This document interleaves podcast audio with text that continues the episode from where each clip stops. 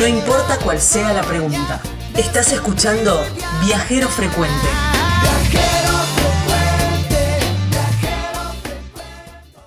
En Villa Urquiza, en la provincia de Entre Ríos, un pueblo costero, tranquilo, que propone muchísimas actividades para disfrutar del entorno y ya les vamos a contar de qué se trata, está el complejo Las Cabañas, un complejo que tiene una superficie de una manzana, una manzana toda completa para disfrutar parquizada con césped, con arboleda, con pinos, eucaliptus, jazmines, enredaderas, bueno, increíble. Además, dos piscinas, juegos al aire libre, cancha de tenis, de volei, pueblo súper tranquilo y las cabañas completamente equipadas para cuatro o para seis personas. Además tiene cochera cubierta y la atención increíble de Alicia que está ahí. ¿Cómo te contactas con Alicia?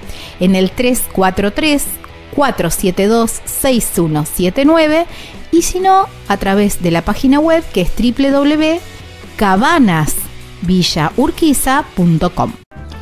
Ahora nos vamos a una provincia muy linda, ¿eh? la provincia de Entre Ríos. Estamos en el litoral argentino. Y mm, para conocer un lugar, para recorrer un lugar que tiene como muchas particularidades.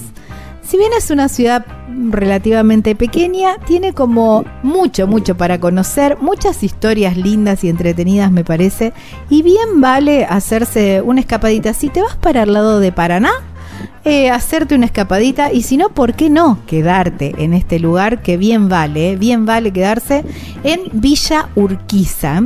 Villa Urquiza que fue la primera colonia agrícola militar de la República Argentina, pero además tiene unas playas espectaculares y un montón de otras particularidades que me va a encantar conocer de la mano de eh, Shari Clocker, que es el secretario de Turismo y Cultura de Villa Urquiza.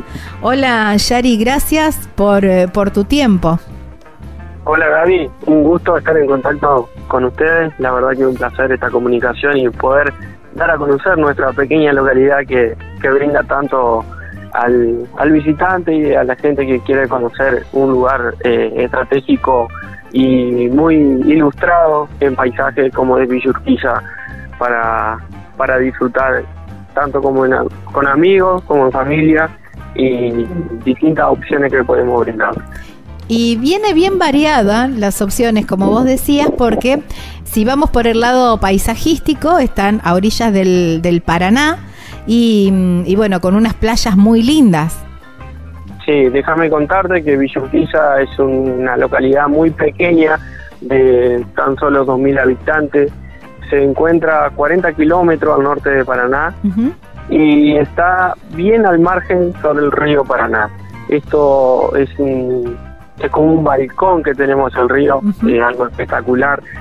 Eh, es una localidad que hoy se desenvuelve eh, en lo turístico por, por la gran cantidad de, de plazas hoteleras que tiene, por las playas que contamos, por el camping y por lo que nos llena a nosotros que es la cultura y la historia de nuestra localidad. Claro. Villa fue, como vos recién explicabas, la primera colonia agrícola del país, así tanto como lo fue Esperanza y Varadero.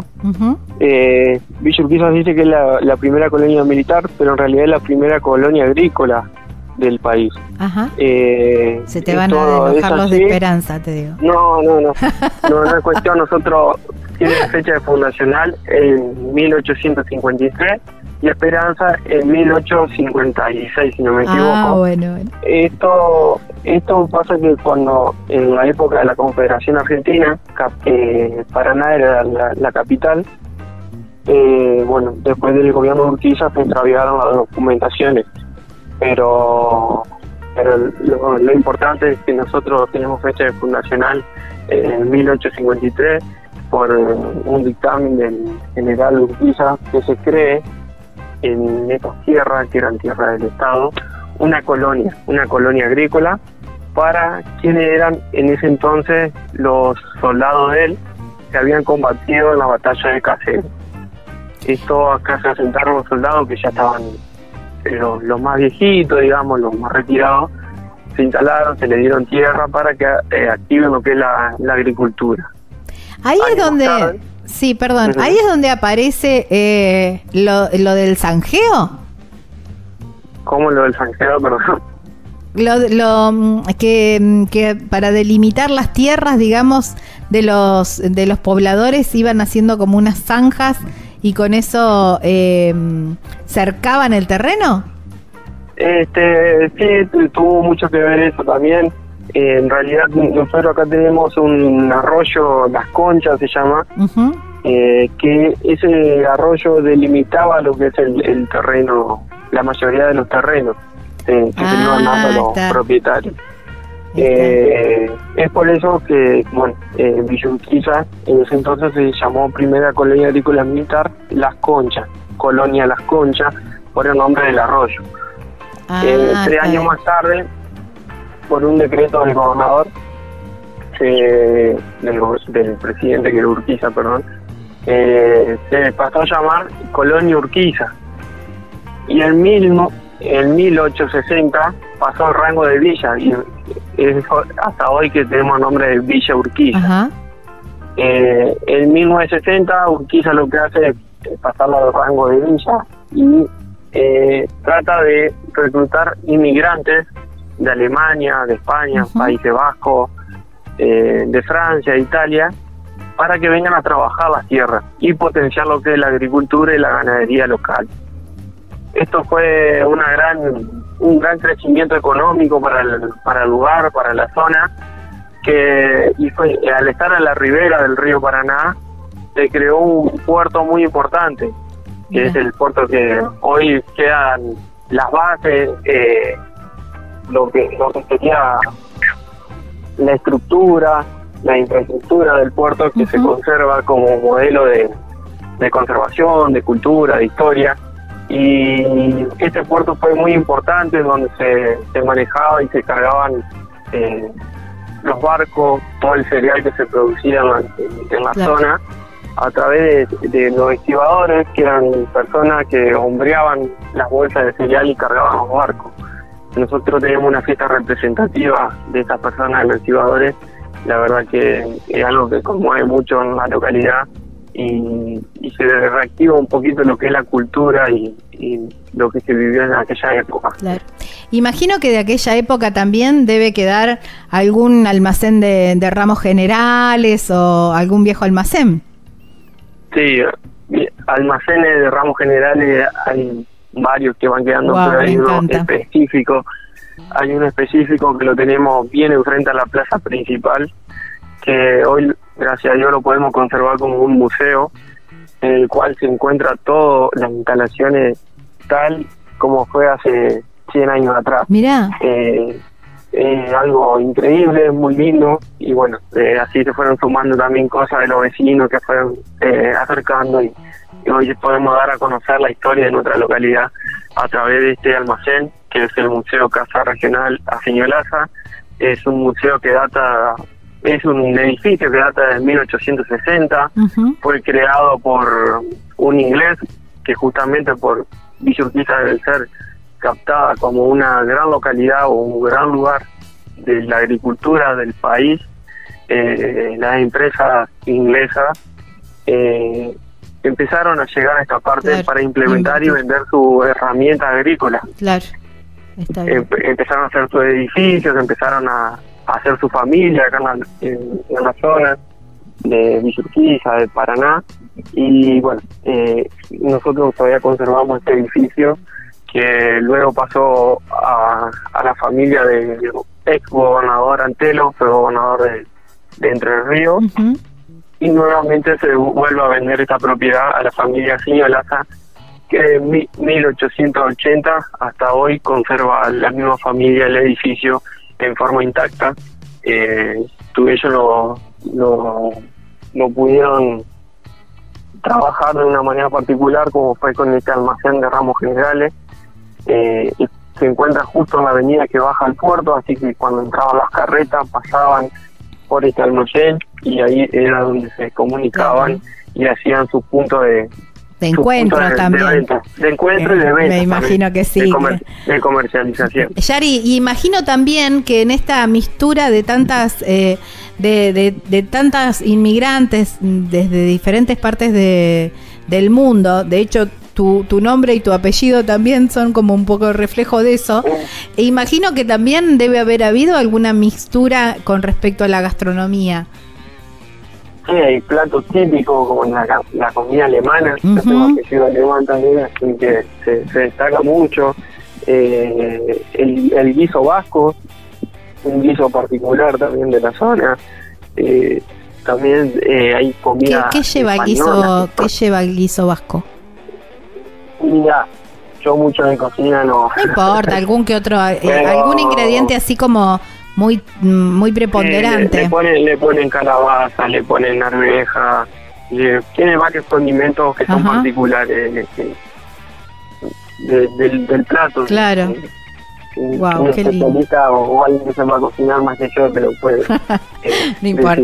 Yari. No es muy fuerte esa parte. Eh, recorrer eh, las calles, con imagino que debe tener mucha construcción también de, de esa época, pero también algo de, mm, de actividad y del disfrute del, con la naturaleza. Sí, esto es un pueblo para hacerte una escapada y que fue el furor fue después de pandemia que la gente estuvo encerrada mucho uh -huh. tiempo. Villa Urquiza fue un lugar donde se nucleó mucho por, por la naturaleza, por la tranquilidad que brinda eh, por la seguridad uh -huh. también. Eh, acá tenemos el río a, a, pocas cuadras del centro cívico, que la claro. gente va a pescar, eh, que gusta mucho, hay excursiones de pesca, hay cabalgata, excursiones en casa. Eh, Villa te conecta con todo, con el museo, también con claro. la historia, la cultura. Eh, tenemos tenemos clubes que también hacen funcionar en la parte turística Mira. Eh, a través de distintas actividades eh, recreativas. Eh, esto es un trabajo mancomunado con, con las instituciones. Hay una escuela también que tiene un bachillerato en turismo que se Mira, encarga de hacer la visita guiada. Ah, qué bueno. sí, la verdad que estamos desempeñando entre estas partes como para seguir brindando al turista una opción para nuestra localidad, aparte de que sea muy chica, eh, la oferta es muy grande uh -huh. y la plaza hotelera también, porque tenemos alrededor de 600 plazas. Wow. Y somos una localidad de 2.000 habitantes, o sea, es algo muy particular. Sí. Que, que en nuestra temporada alta, si bien es el verano, por las playas, por el camping, por las actividades nocturnas, también en temporada baja, como decía el invierno, tenemos la, la distintas opciones de contacto con la naturaleza, de ciclismo, rural, eh, fuera... de pesca, cabalgata, etc. Además, ustedes ahí en Villa Urquiza, que eh, cuando me contabas fuera de aire, eh, me sorprendió porque no lo conocía, no lo tenía ese dato, pero es un pueblo que tiene así como eh, muchos cementerios. Es un pueblo particular que tiene cuatro cementerios. ¡Wow! ¡Qué locura! Dos mil habitantes, Tenemos, cuatro cementerios. No, ¿Qué tal? Justamente todos quedan conmovidos por todo esto. La verdad que Villa en, en 1853, cuando tuvo fecha fundacional, no tenía lugar donde eh, sepultar a las personas en, en, ese entonces las personas que eran que vivían en esta zona eran indígenas y donde eh, morían se los sepultaban. Desde ese entonces un decreto de la gobernación eh, dispuso que se a tres kilómetros de Villurquiza a espalda del río Paraná se establezca un, un cementerio, un espacio público para que las personas puedan descansar. Ajá. Y así que se origina el primer cementerio eh, católico de la localidad. Data del año 1853. En el 1860 empiezan sí, a llegar fue. lo que son los, ale los alemanes, eh, alemanes del Volga, Ajá. etcétera, que ellos traían otro otra formación en, en su culto, eh, en la adquisición económica también, y esto hace que eh, puedan y decidan crear su propio cementerio. es un cementerio de, que data del 1864, el cual posee distinta, muy distinta la, la infraestructura, con panteones con un estilo neoclásico, la verdad que llama mucho la atención. Ajá. Y es como que ahí se empezó a dividir un poco lo que es eh, las religiones en la localidad. Ya en mi- 1905 aproximadamente, el cementerio católico que estaba funcionando estaba repleto el espacio que se había cedido. Entonces se decide construir un nuevo cementerio que, que hasta hoy en día funciona, que es el nuevo cementerio católico. Es por eso que hasta ahí llevamos tres cementerios. Sí. Y tenemos un cuarto que pertenece a la congregación de las hermanas franciscanas de Gante, una congregación que lleva en el año 1883 aproximadamente eh, un grupo de hermanas Ujú. a llegar a Villa Urquiza con las intenciones de crear un, un hogar para que en, en esa época te voy comentando había estaba la fiebre amarilla ¿qué pasaba? Las personas se enfermaban y fallecían. Quedaban los hijos huérfanos y entonces estas hermanas lo que hacían era darle albergue, Ah, educación y bueno, una vez que ya tenían 18 años ya los largaban a, a la vida, Claro, a, a hacerse, a enfrentarse con la, con la realidad. Claro. Pero mientras tanto ellos lo, lo, la- los iban educando, le, le daban de comer y también lo hacían trabajar en la parte de campo, de tambo. claro. de Iban ganadería. enseñándoles los, los diferentes oficios también, ¿no? Sí, sí. Y ahí ta- y ellas también tienen su cementerio. Ell- Ellas también tienen su cementerio, fueron el primer edificio que realizó la congregación esta. Luego, a los poquitos años, hicieron un edificio muy grande también en la ciudad de Paraná. Y así lo fueron eh, expandiendo por, por toda Latinoamérica. Hoy, hoy en día, cuando un hermano, un sacerdote de la congregación eh, fallece, eh, sus restos son sepultados acá en nuestra Ah, localidad. mira vos, mira vos. Yari, agradecerte muchísimo. Eh, me encantó tu pueblo. Voy a ir, voy a ir, me voy a quedar porque hay mucho, mucho, mucho para, para conocer, para disfrutar y bien, bien variado, ¿no? Porque hay de todo para hacer y para conocer. Así que por ahí estaremos, bien cerquita de, de Paraná, solamente 40 kilómetros de la ciudad de Paraná está, está Villa Urquiza. Muchísimas gracias. Muchísimas gracias Gaby por esta comunicación, la verdad que un placer mostrar nuestra localidad hacia afuera. Eh, y bueno, como siempre yo digo en otro, en otras entrevistas o, presentaciones, es que los esperamos a todos porque Villa es tranquilidad, en verano es sol y playa, tiene cultura, tiene historia, tiene gastronomía, tiene artesanos, tiene emprendedores, tiene de todo un poquito como para que la gente venga y encuentre en un paraíso chiquito eh, un- una variedad de actividades, de cosas lindas y que pueden llevar un- una hermosa estadía en nuestra localidad. Me encantó, me encantó. Gracias, Yari. Te mando un abrazo enorme. Gracias, Gaby. Hasta luego. Chau, chau. Bueno, estábamos hablando con Yari Clocker, ¿eh? es el secretario de Turismo y Cultura de Villa Urquiza, ahí bien cerquita de la ciudad de Paraná, en la provincia de Entre Ríos. Qué hermoso pueblo Villa Urquiza. Tiene todo, es chiquitito como decíamos, pero con todo lo necesario. Historia, naturaleza, el río para ir a pescar, los que les encanta ir a pescar. Si te gusta ir ahora en otoño, ir a sentarte ahí en la arenita, un libro, no, espectacular. Y las cabañas, el complejo Las Cabañas, que está ahí bien cerquita del, del río con una vista espectacular y además un parque gigante porque es toda una cuadra del complejo parquizado con, bueno, toda una arboleda impresionante, con pinos, con jazmines. Tiene las piscinas, tiene muchos juegos al aire libre para los chicos, cancha de tenis y de vóley, ¿eh? Así que el lugar es espectacular con las cabañas que están completamente equipadas para cuatro o para seis personas también.